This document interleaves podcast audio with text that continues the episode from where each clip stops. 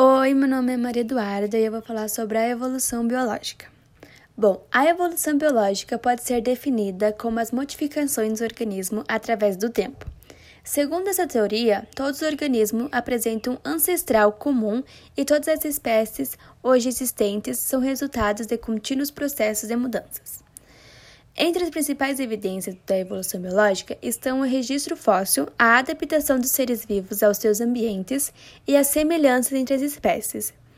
O registro fóssil é qualquer vestígio de organismos muito antigos que foram preservados com o passar dos anos por meio de processos naturais. O estudo dos fósseis permite reconstituir a imagem de uma espécie já desaparecida e contribuir para o estudo da evolução dos seres vivos. A adaptação corresponde ao ajustamento que todos os organismos apresentam em relação ao ambiente que vivem. São exemplos de adaptação e camuflagem e o mimetismo. A semelhança entre diversos grupos de seres vivos reforça a ideia de que eles podem ter um ancestral comum durante a sua história evolutiva.